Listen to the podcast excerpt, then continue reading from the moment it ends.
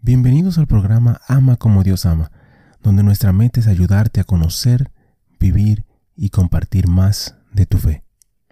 Ven Espíritu Santo, llena los corazones de tus fieles y enciende en ellos el fuego de tu amor. Envía tu Espíritu Creador y renovarás la faz de la tierra. Oh Dios, que has iluminado los corazones de tus hijos con la luz del Espíritu Santo Haznos dóciles a sus inspiraciones para gustar siempre el bien y gozar de su consuelo. Por Jesucristo nuestro Señor. Amén.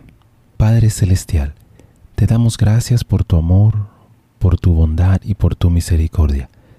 Te damos gracias en específico por todos los santos, gracias por sus testimonios, sus ejemplos y sus vidas. Te pedimos que les permitas seguir intercediendo por nosotros y que nosotros podamos seguir sus ejemplos de humildad, fe, valentía y amor. Guíanos a través de esta reflexión y dirige nuestro camino hacia ti. Amén. Bernadette Sovirus, Santo del Día para el 16 de abril.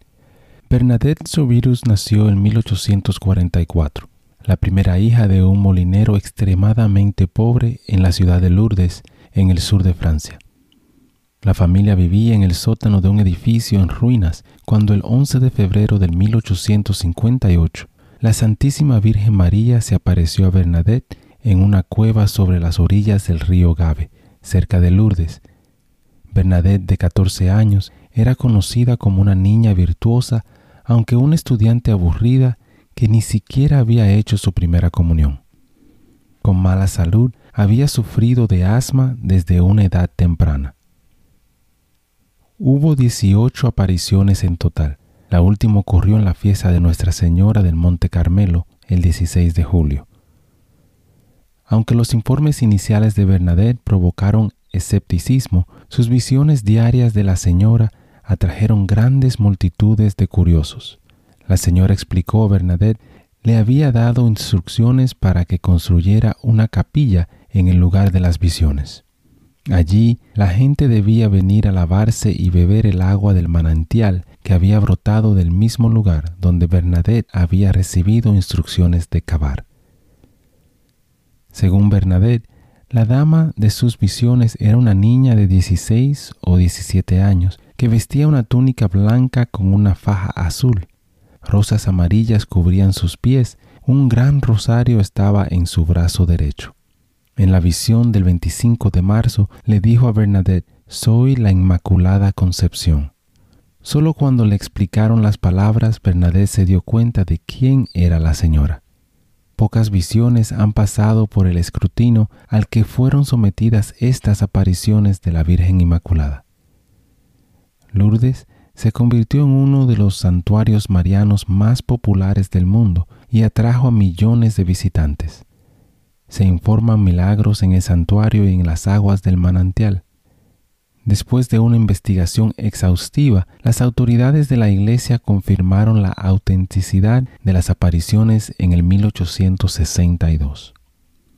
Durante su vida, Bernadette sufrió mucho fue perseguida tanto por el público como por los funcionarios cívicos hasta que por fin fue protegida en un convento de monjas. Cinco años después solicitó ingresar a las hermanas de Notre Dame de Nevers. Después de un periodo de enfermedad, pudo hacer el viaje desde Lourdes y entrar en el noviciado. Pero a los cuatro meses de su llegada se le dieron los últimos ritos de la iglesia y se le permitió profesar su votos. Se recuperó lo suficiente como para convertirse en enfermera y luego sacristán, pero persiguieron sus problemas crónicos de salud. Murió el 16 de abril de 1879, a la edad de 35 años.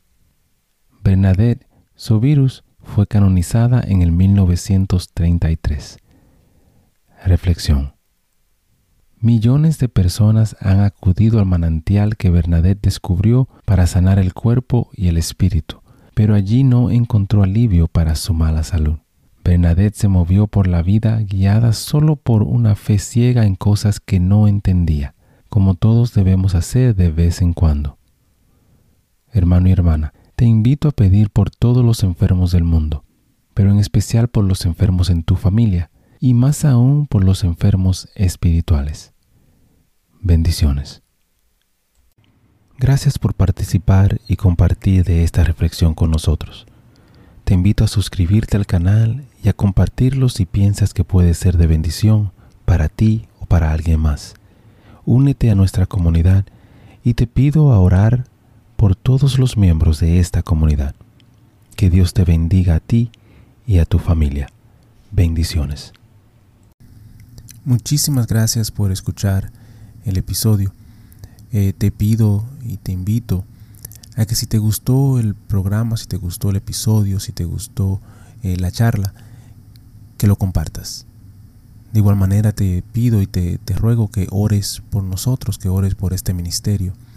Y que si te gusta también que puedas buscar en nuestra página, visita nuestra página amacomodiosama.com, nuevamente amacomodiosama.com, para encontrar artículos, canciones y oraciones, las cuales espero en Dios que te ayuden a conocer, a vivir y a compartir tu fe.